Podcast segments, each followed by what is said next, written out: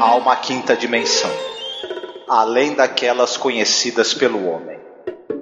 É uma dimensão tão vasta quanto o espaço e tão desprovida de tempo quanto o infinito. É uma zona intermediária entre a luz e a sombra, entre a ciência e a superstição. E se encontra entre o abismo dos temores do homem e o cume dos seus conhecimentos. É uma dimensão da fantasia, uma região além da imaginação.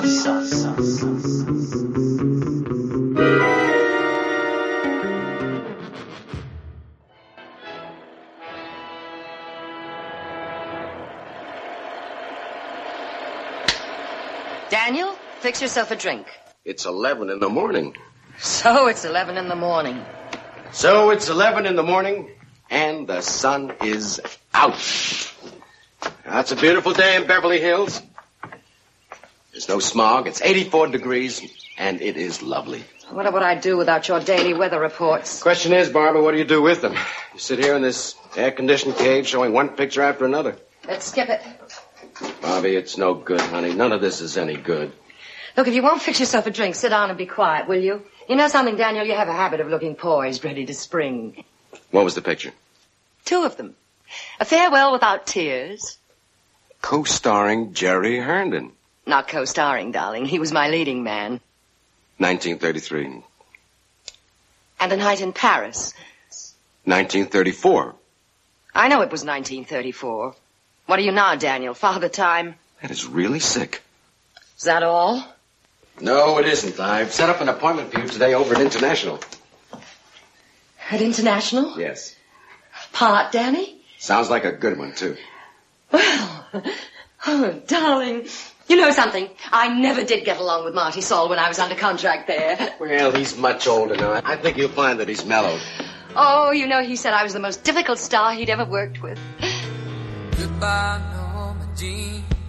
No, I never knew you at all. You had the grace to hold yourself while those around you crawl. They crawled out of the woodwork and they whispered into your brain. They set you on the treadmill and they made you change your name. Olá, ouvinte, seja bem-vindo à nossa zona do crepúsculo. Eu sou a Angélica. Eu sou o Marcos. E eu sou Alexandre Nerdmaster do Paranerdia. Olá, Alexandre. Olha só, Alexandre, num episódio com a minha ídala, que eu vou falar dela. A gente vai conversar sobre ela um pouquinho, sobre a carreira dela também. É, poxa, episódio foda, maravilhoso e que trata de questões que são atuais, né, gente? Isso é assustador, né?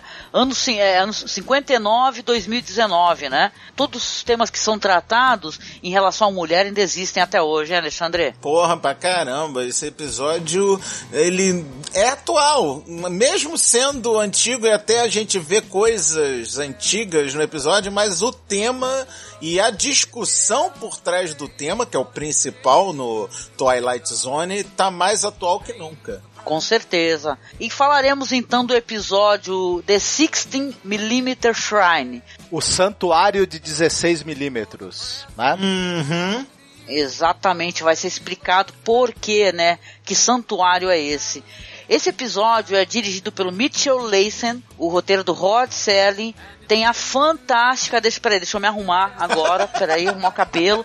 A fantástica Ida Lupino, cara, que ela simplesmente é a primeira diretora a participar do episódio, que ela já era diretora, ela é uma lenda do cinema, porque ela é a primeira mulher a fazer um filme no ar, então tem uma carreira enorme, e a ironia desse episódio é que, cara, a Ida Lupino, ela é tudo que a personagem do episódio dela não é, entendeu? Ela é uma mulher foda, entendeu? Com uma representação maravilhosa e o filme instantinho, dela que eu... Só um instantinho. Só, não, não é off, não. É rapidinho. Ô, Marco, só, só, cai uma moedinha aqui no chão, rapidinho. Aqui, dá dois segundos.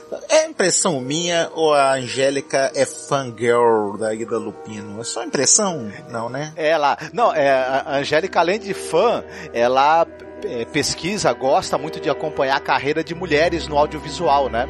Então é por isso que ela. Faz ela muito bem. Uhum. Não, faz ela muito bem. E depois desse episódio, eu também fiquei fã da Ida Lupino. Muito pelo contrário, nada contra ela ser, né? Mas agora que. Ouvinte, você presta bastante atenção como é que os olhos de uma mulher brilha quando ela fala de uma pessoa que ela admira. Igual quando eu fui lá falar do Edwin, lá no, no segundo episódio. Agora é a Dona Angélica. Presta atenção na Dona Angélica Helles falando a respeito oh, da Ida Lupino.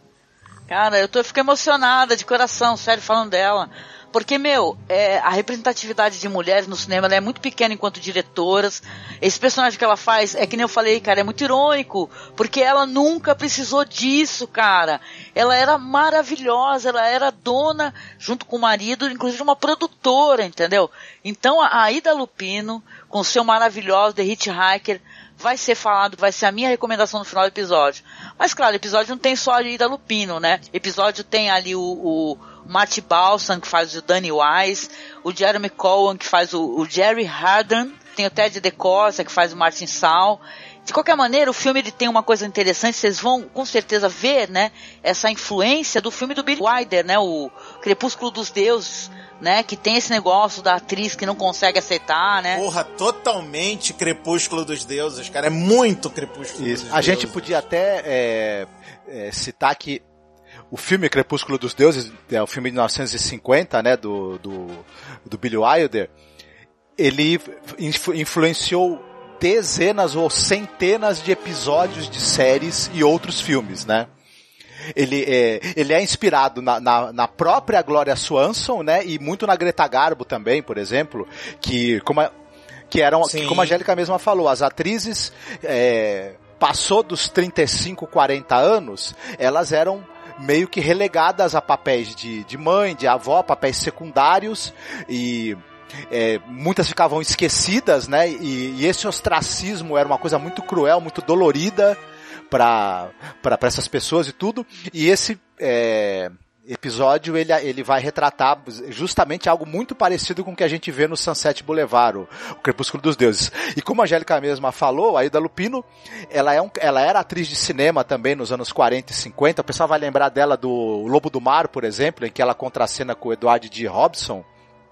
Mas, ao chegar essa fase em que, em que os papéis diminuem, a oferta de papéis diminui, nessa fase aí dos 40 anos pra frente, ela teve uma longuíssima vida como atriz, roteirista e diretora de, na televisão mesmo, né? Dirigiu episódios de é, se, olha, olha é, se você pegar as séries que fizeram sucesso no Brasil aí nos anos 70, 80, diversas séries dessa tem vários episódios dirigidos por ela, né? Ela era muito competente, era uma pessoa que era um, um nome importante do audiovisual da TV, da TV na, nesse período e tudo mais. Então, ela teve um, um destino que, como a Angélica falou, é o inverso do que a gente, do que é o destino dessa personagem do episódio, né? Felizmente, né? Exatamente. Não, e tem uma coisa linda aí também, gente. É linda e é uma coisa para se refletir, tá? Ela é a única mulher diretora a participar, né, fazer um personagem de The Twilight Zone, e é a única que dirigiu um episódio de The Twilight Zone, porque é um dos episódios mais sensacionais, que se vocês ajudarem a gente, a gente chega lá, que é na quinta temporada, episódio número 25, The Masks, é a direção da Ida Lupino, entendeu? Olha só, é, é muito foda você ver uma mulher maravilhosa dessa, uma mulher que ela representa, ela tá, faz parte da história do cinema, uma parte da história do cinema que quer ser esquecida, mas não vai ser, que as mulheres estão aí, né, é, dando muita visibilidade às diretoras, a gente está aqui para isso também. E cara, ela é maravilhosa, assim, ela faz um papel incrível e tal. Ela, esse negócio está falando do Billy Wilder, né, que é a, a personagem, ela tem um tom de é, loucura, né, no, no filme do Billy Wilder, né, do Crepúsculo dos Deuses. Essa personagem que ela interpreta, ela parece uma personagem mais é, é, depressiva, entendeu? Inconformada, depressiva. A gente vai falar a sinopse, né? Ela não quer, ela não aceita, né? Como cinema, vamos, vamos pensar que será uma mulher que faz cinema nos anos que nos anos 30 e tal, é logo lá depois do cinema mudo, quando começou a ter áudio no cinema, né? Então é muito interessante. O episódio tem também o Martin Balsam, que o pessoal vai lembrar dele no Doze Homens e uma Sentença, e claro, no, no Psicose, né? Uhum. É um outro, um ator excepcional. E, e, e semelhante também ao, ao, ao Crepúsculo dos, dos Deuses, você tem essa personagem reclusa e você tem alguém que faz visitas a ela e puxa ela, pro, tenta puxá-la de volta pro, pro, pro mundo. A diferença é que enquanto que o personagem do Martin Balsam ele é um amigo carinhoso e sincero que ela tem, que quer o bem dela, né? O outro personagem do Sunset Boulevard, de certa forma, ele é um aproveitador, né? É, é, a relação é muito diferente entre os dois, né? Sim, sim, verdade. E aí, Alexandre, vamos então para a sinopse do episódio, meu amigo? É comigo mesmo, vamos lá. Então, a atriz de cinema Barbara Jean Trenton, e, é, ela é reclusa, ela fica presa, fica presa, não, ela se esconde do mundo na sua sala de cinema particular, na sua casa, vendo e revendo seus filmes que fizeram muito sucesso na década de 30, e ela é servida por uma criada que sempre traz lanchinhos vinhos, cafés e chás para ela na, nessa sala de cinema privativa e ela é visitada pelo amigo dela, o Danny, que sempre vai lá para tentar levantar o astral dela, fazer ela sair desse troço, fala que a sala de cinema dela já tá até cheirando a mofo, de tanto que ninguém, nem, que ela não sai de lá, não vê a luz do sol, ela eh, abre janelas para ver se bate um sol naquela bodega, naquela sala, mais nada. Aí, de repente, ele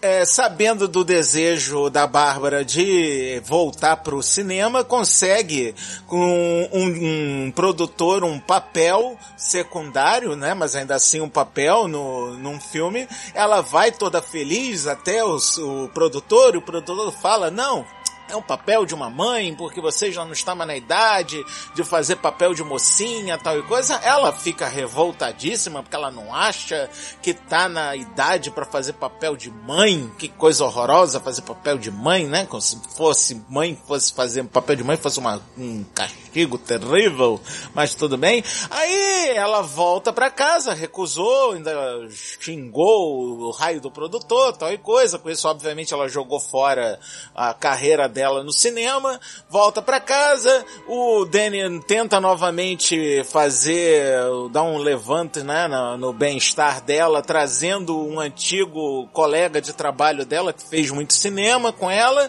só que ela vê que o colega de trabalho tá velho, tá todo já grisalho, cabelo branco, bigode branco, ela fala, nossa, que desastre! Como é isso? Como pode? E no final da carruagem, a, a gente acaba recebendo o nosso famoso Twilight Zone plot twist, né? Que a gente vai saber do que se trata hoje, neste episódio. eu adorei hoje nesse episódio. tô adorando isso. Muito bom, Alexandre, muito bom. Olha só, gente, eu vou ter que abrir aqui a nossa coluna aqui da discussão falando de uma coisa importante, tá? Para você que está nos escutando. É, Hollywood tá? Nunca tratou muito bem a mulher, né? Seja em questão de representar, de colocar personagens. A própria série eu já fiz muitos comentários aqui como tem episódios onde a mulher ela é, ela é, definida como uma personagem louca, ou então como ela é uma personagem beat, como ela é gananciosa. Ou só um objeto, né? Como é o caso daquela robozinha do Delone Man. Exatamente, ela não tem sequer a personalidade dela definida, né? Já que falam que ela tem uma, uma inteligência artificial que ela, ela compreende, né? As coisas, sente fome, tristeza, alegria. Se você for parar para pensar, como eu falei, olha só, a gente está em 2019, né? Então, hoje em dia, você vê o quê? Vamos colocar aqui um exemplo? É, tá fora, tá? Tô, isso, é, isso é uma coisa que é, é, é, é extra, tá? Não tá tratando da temática do episódio, apesar de tratar. Se você vê um Tom Cruise, tá? Vamos botar um Tom Cruise. Todo mundo fala que fez um pacto com o demônio e deu certo pra caralho, né? Na verdade, o pacto dele. Mas o lance é, você pega Tom Cruise, qualquer parceira dele de filme é uma mulher jovem ou 20, 25, 26, 30, 30 e pouco, sabe?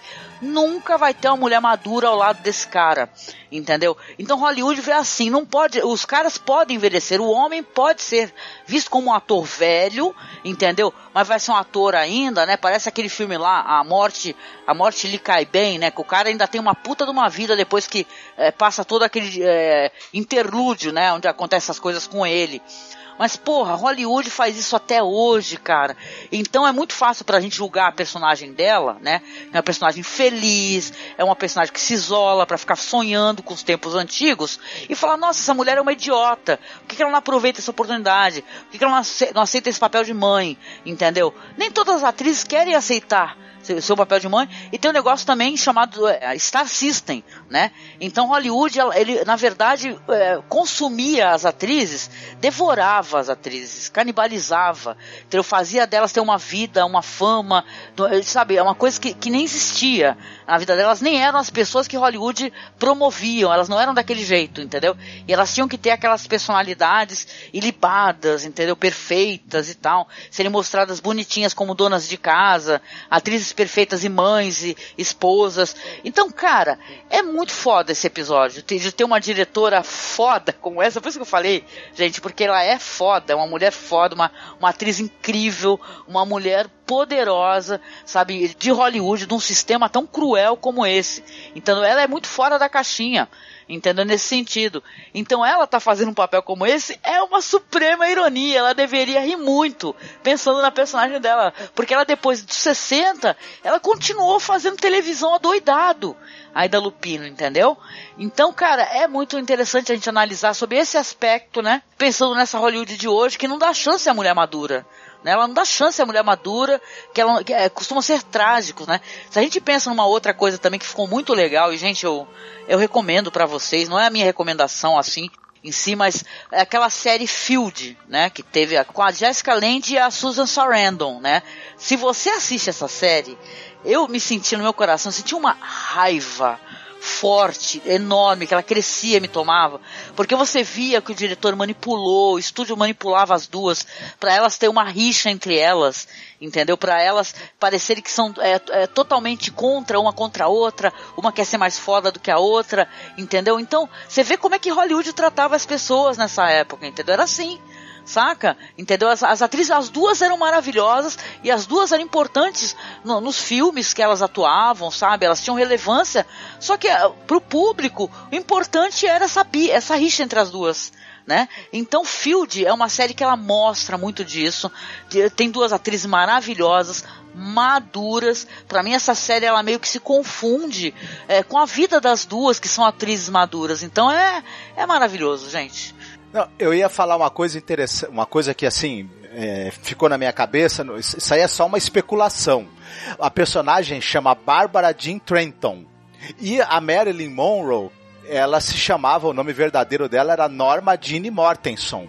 Você também achou que era referência a Marilyn, a isso, Marilyn Monroe? Isso, meio que imaginando que, por exemplo, assim, é, que isso aí poderia ser algo como o futuro dela. Ela não teve esse futuro porque ela morreu aos 36 anos em 62, né? A Marilyn Monroe, infelizmente. Mas a mim me, me pareceu um pouco que.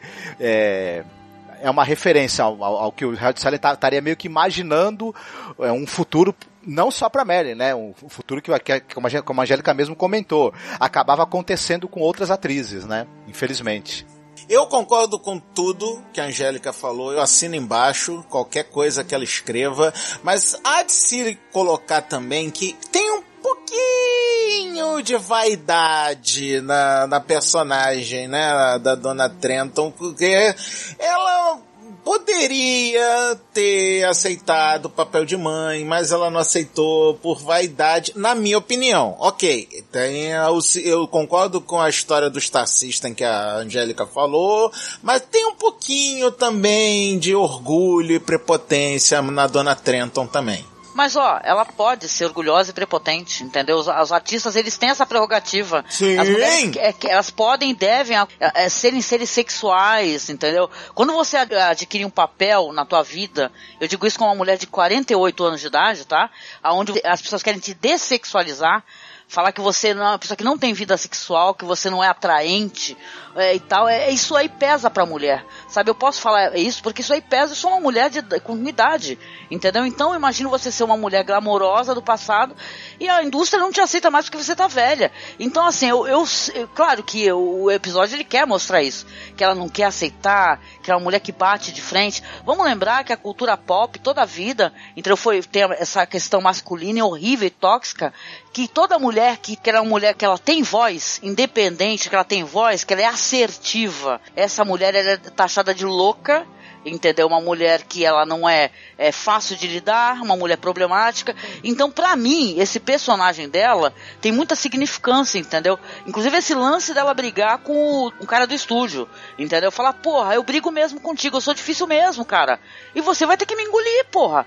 Porque tem um monte de atores e tal, que eles são os filhos da puta, entendeu? Fora abusadores sexuais, vários deles, né? Que muita carreira aí já foi exposta de quanto desses caras são sacanas, safados, uns caras exploradores, entendeu?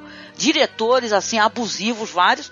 E aí quando uma mulher é assertiva, ela é louca. Então eu estou do lado da personagem, gente. Fechei com a Bárbara Jean e não abro. não, e tem, tem uma coisa interessante que o, eu acho que o Rod Selling, ele quis dar um recorte meio é, até vilanesco é, para esse personagem, embora é, ele tenha uma postura ali meio, meio que condescendente em alguns momentos, né? Mas o, não é à toa que ele chamou o Ted de Córcia, que é um ator que ele é, fazia muitos vilões e assassinos no, no, no, no cinema. Então ele era, um, ele era um rosto que a gente associava né, na, na época, no, no, no cinema da época, com o vilão ele era o, o, o, assim, o estereótipo do vilão, do criminoso, né? E não é à toa que ele chamou o cara para ser o dono do estúdio, né? É, é logo uma figura que a gente já associava com algo não muito bom, né? Então é interessante. Ai, gente, eu adorei o episódio, sabe? Me, me lembrou é, coisas importantes do cinema, me lembrou a gente conversando sobre Alice Guy Blaché, a primeira mulher que fez o cinema com narrativa ficcional do, do mundo, porém só se fala do Jorge Méliès. Então me lembrou muita coisa, me lembrou do meu trabalho e da importância que eu dou ao cinema feito por mulheres. Então, Cara, é muito legal, muito legal. A Ida Lupino é uma mulher importante. Eu convido você novamente a conhecer o cinema dela. Pô, e, cara, o episódio que ela dirige é muito foda, hein, o, o The Masks, hein? Mas a gente vai chegar lá, gente. A gente vai chegar lá. Em breve, num Cine Masmorra perto de você perto de você, exatamente. Porque faltou falar do plot twist. Até agora a gente não falou do plot twist. É verdade, ainda. é verdade. Me empolguei é... tanto que eu não falei do plot twist, verdade. Não, mas tudo bem, você tem todo o direito de se empolgar, porque era para se empolgar mesmo. A dona Ida Lupino é para ser é, é empolgante mesmo. E eu quero deixar claro duas coisas aqui. Primeiro lugar, Madame Dona Angélica Hellish, 40 e não interessa anos de idade, mas com uma cara, uma aparência e um vigor de uma menina de 30, tá? Eu quero deixar isso claro. tá bom. E, em segundo lugar, o plot twist. Vamos ao plot twist, porque isso aqui é Twilight Zone. Até agora a gente não viu nada Twilight Zonístico, né, nesse episódio. Então está lá, Madame Dona Trenton, nos, novamente na sua sala de cinema, vendo e revendo e revendo e revendo e revendo seus filmes e adorando e desejando do fundo de seu coração que ela pudesse voltar voltar àquela época em que ela era atriz, em que ela chegava e era o centro das atenções, tal e coisa. O que que aconteceu por causa disso?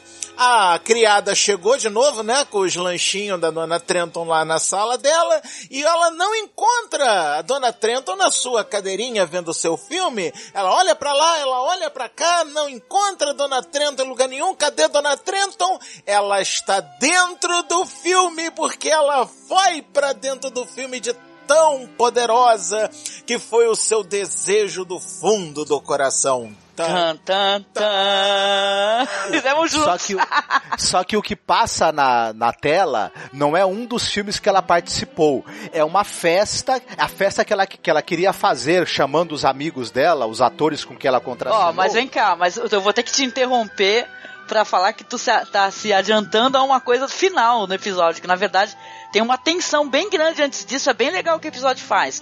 Porque vai voltar esse amigo dela, que é o cara que tava tentando encaminhar a carreira. Aí é, a empregada conta, diz que ligou para ele o que aconteceu. E isso demora, gente. É legal porque o episódio ele te. É, como é que eu posso falar? Ele te mastiga pelas beiradas, né? Porque o cara vai lá, nossa, como assim? Ele entra na sala, ele olha, o projetor tá desligado, aí ele vai, liga o projetor tranquilamente, sem pressa nenhuma, minha gente. É pra se deixar mesmo tenso, né? E tal. Aí quando ele liga o projetor, que aí aparece a festa, né? Porque vamos lembrar que a personagem dela é, tem um momento que fala assim: ah, eu quero fazer uma grande festa. Quando ela volta desse encontro aí com o produtor, muito frustrada, fala, eu quero fazer uma grande festa com todos os meus amigos. Aí o cara vira pra é, pô, mas eu acho que você esqueceu que a maior parte dos seus amigos morreu. Esse daí que você encontrou, porque ela tem um encontro com esse cara aí, o ator desse filme dela, famoso e tal. E o cara é um senhor, dono de supermercados, mas senhor mesmo. Tipo assim, Ida Lupino, mulher gatíssima, gente, linda nessa época. Na, pra mim, na flor da idade. Linda, maravilhosa. E o cara, o senhorzinho, nível assim, tipo assim, o, o velhinho o senhorzinho apodreceu. Hum. É o. É a frase que você está procurando. O personagem é o Jerry Rearnidan. E ele é vivido por dois atores. Ele jovem, quando você tem a reprodução do filme que ela teria feito com ele, ele é vivido pelo John Clark. E aí ele já velho é vivido pelo Jeremy Cohen. Mas eu acho que o Jeremy Cohen tava com a maquiagem para ele ficar mais próximo da aparência que esse ator, o John Clark, tinha, pra gente poder enxergar a mesma pessoa ali, embora fossem dois atores. Exatamente, né? E esse lance de, dela querer fazer a festa, esse vai ser o grande plot twist, né? Porque ela vai aparecer quando o cara ligar o projetor, o amigo dela, e ele vai olhar, ela tá lá recebendo as pessoas na escada. Vamos, minha gente, tal, com aquele cachecol toda linda, maravilhosa. Vamos lá pra nossa festa e tudo. Como se ela estivesse num daqueles filmes antigos, que ela ficava assistindo e reassistindo e reassistindo, né? Então quer dizer que o desejo dela foi tão forte que ela foi parar dentro de, uns filme, de um filme dela. Entendeu? Agora, eu, né? eu, fico pensando aí, ô, ouvinte querido, né? Como é que seria, em qual filme que você gostaria de estar nele, né? Fica aqui uma pergunta para você colocar nos comentários. Qual filme da, que você assistiu você queria estar lá? Então, essa, essa atriz, essa personagem, ela consegue ir para um dos filmes dela e para uma festa, que seria uma festa eterna, né? E aí o negócio fica meio creepy, na minha opinião, porque tem que ser um pouco creepy também, senão não é The Twilight Zone, né? Se for. Lógico. Porque agora você tenta imaginar, né? Vamos colocar, ah, você conseguiu entrar para um, uma época de um filme seu e tal, ser uma festa eterna. Como é que é isso? A personagem, quando o projetor está desligado, todos morrem e a festa continua, né? Então fica aquele negócio assim que é digno de poder se tornar um filme de terror, né? Essa festa aí eterna na qual ela está se propondo a, a participar, né? Viver dentro dela. Maravilha. É, eu, na, na minha cabecinha, é, como você mesma falou, isso aí tem, tem ele, o personagem do Martin Balsam fala para ela, se você desejar muito, né, as coisas podem acontecer, e o desejo dela de, de poder retornar à época áurea é plasmado, né, nessa, quando ela entra na tela, mas a gente fica imaginando isso não pode ser metáfora para outras coisas, para eu, pra eu fugir da vida que eu tenho, né? E, e até metáfora para outras coisas mais pesadas, como, como sei lá, ela, ela ter tirado a própria vida de repente, né? Na minha cabeça isso, isso, isso ficou como, como uma espécie de metáfora para isso, né? E tal.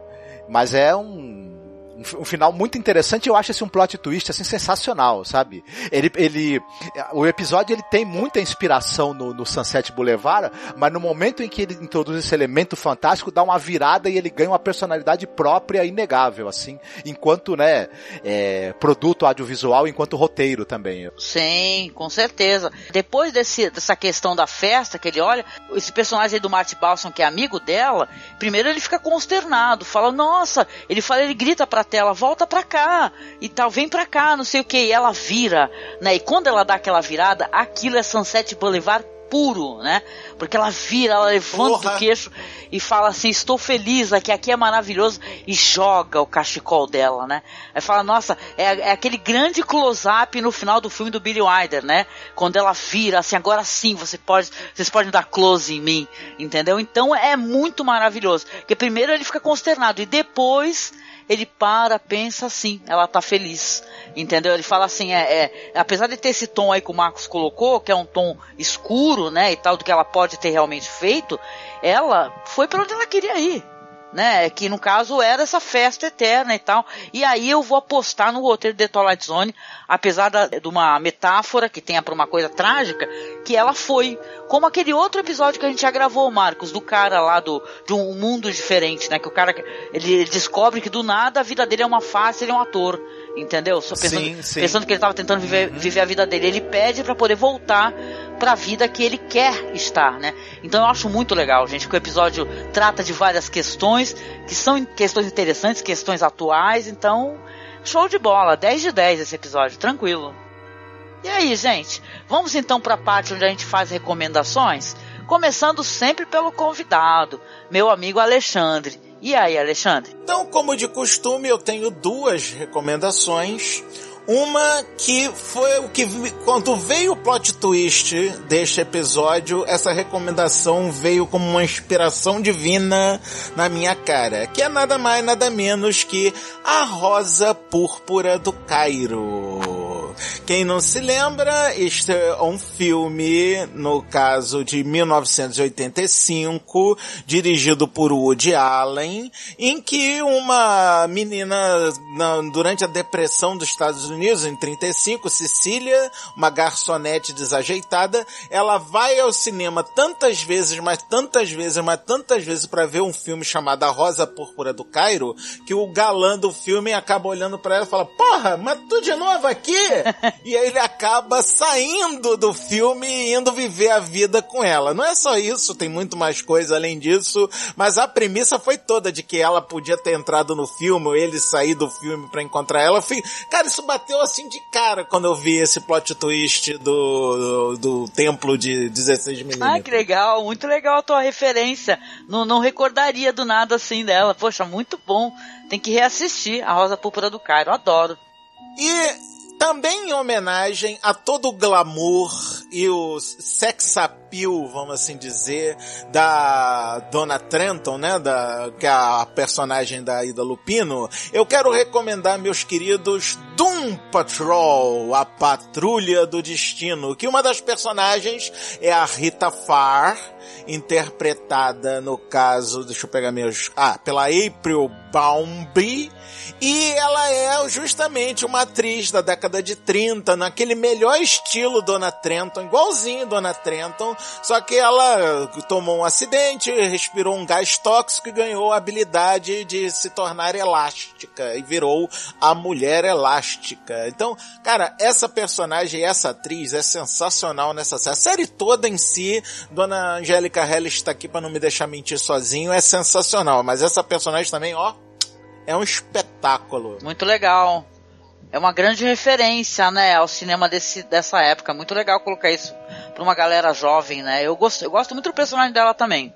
Muito legal. E você, Marcos, qual seria a sua recomendação, meu querido? É, é olha, é, um, é, um, é, uma recomendação, é, é o filme Deuses e Monstros, que também fala de um, de um, de um famoso nome de Hollywood, que é o James Whale, né? E ele também tá recluso, meio que esquecido, e o filme também vai mostrar alguns aspectos da vida pessoal desse personagem. É, ele é meio ficção, meio biografia, enfim.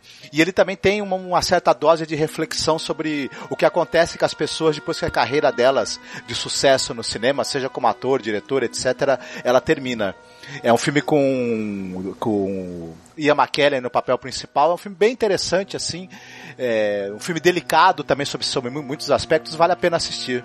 Vou te enganar um negócio não, seu Marco Noriega mata pau nas recomendações ah, dele. que bom.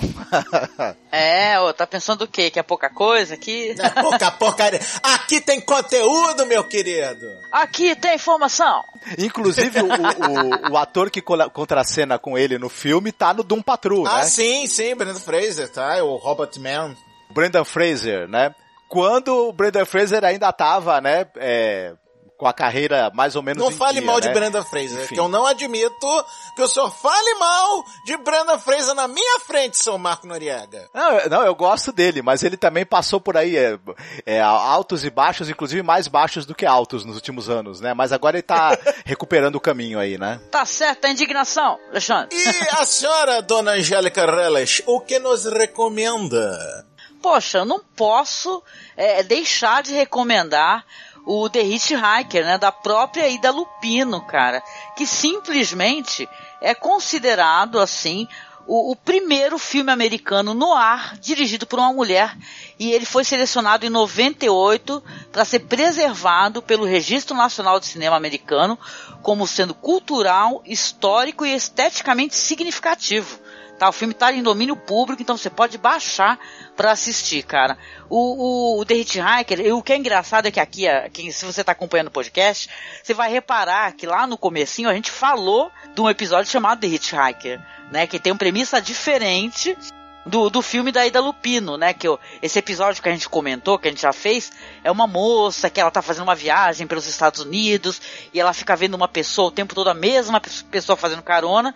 O The Hitchhiker de 53 não. Ele é um filme que vai contar a história de dois amigos que eles vão fazer ali uma viagem para pescar no México e acabam pegando um psicopata para poder é, ser um carona ali, vão passar assim o, o inferno, né?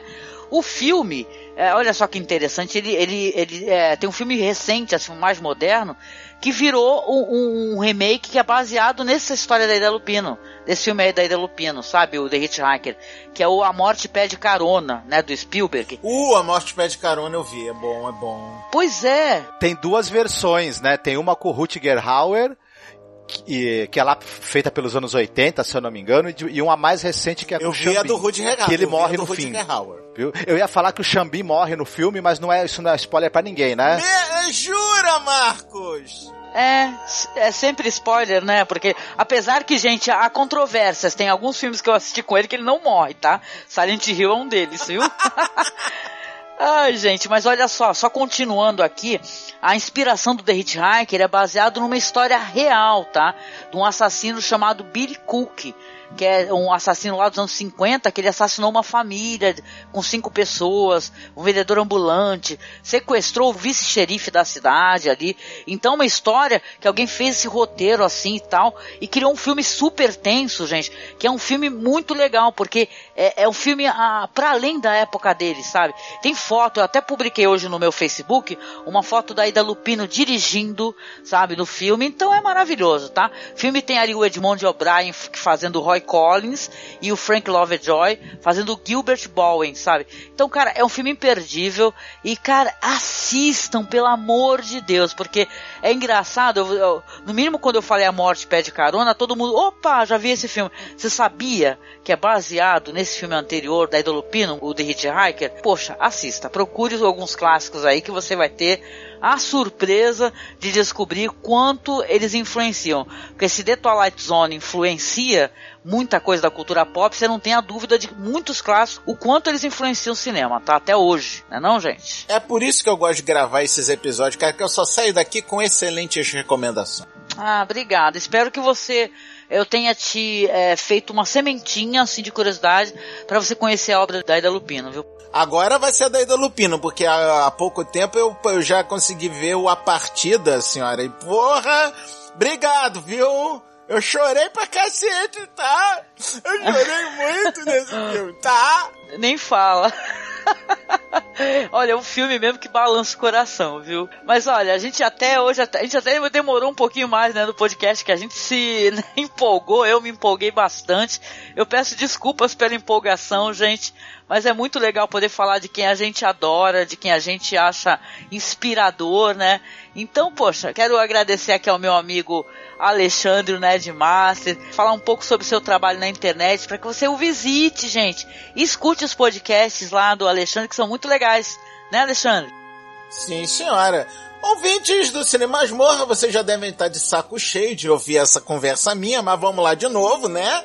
Porque afinal de contas jabá é o que interessa. Eu sou Alexandre Nerdmaster, dono, sócio, proprietário e responsável pelo paranerdia.com.br, um podcast para nerds. Diversas atrações, entre elas o Paranerdia, o Huntercast, o Man HQ, o Primeiro Disparo, o Nerd Maratonista e a mais recente atração que é o Para Alternativo, em que eu estou fazendo agora agora uma tetra, com um tetra convite já pela quarta vez, mas já tá tudo acertado já, tá? É que a gente tá gravando muitos episódios já em, em, em sequência, então parece que a Angélica tá dando bolo em mim, mas não tá não, tá, ouvindo? Tá não. Não, não, não? Tá, isso, não. que eu ia falar, parece que eu não tô aceitando. Não, não, não, não, não tá não, não tá dando bolo não, é que a gente tá gravando uma porra, a gente gravou, isso aqui pode ficar de bastidor, não precisa nem botar no ar não, mas aqui a gente gravou uma porrada de episódio de uma vez, entendeu? Mas o convite ainda tá de pé, Dona Angélica e seu Noriega em breve, num par alternativo perto de você. Opa!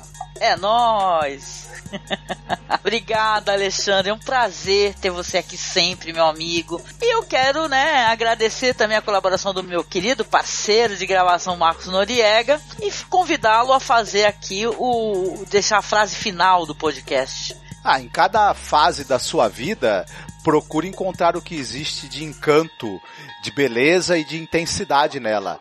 São coisas diferentes em momentos diferentes da sua vida, mas elas estarão aí à sua disposição desde que você se proponha a encontrá-las e vivê-las intensamente em qualquer momento da sua vida.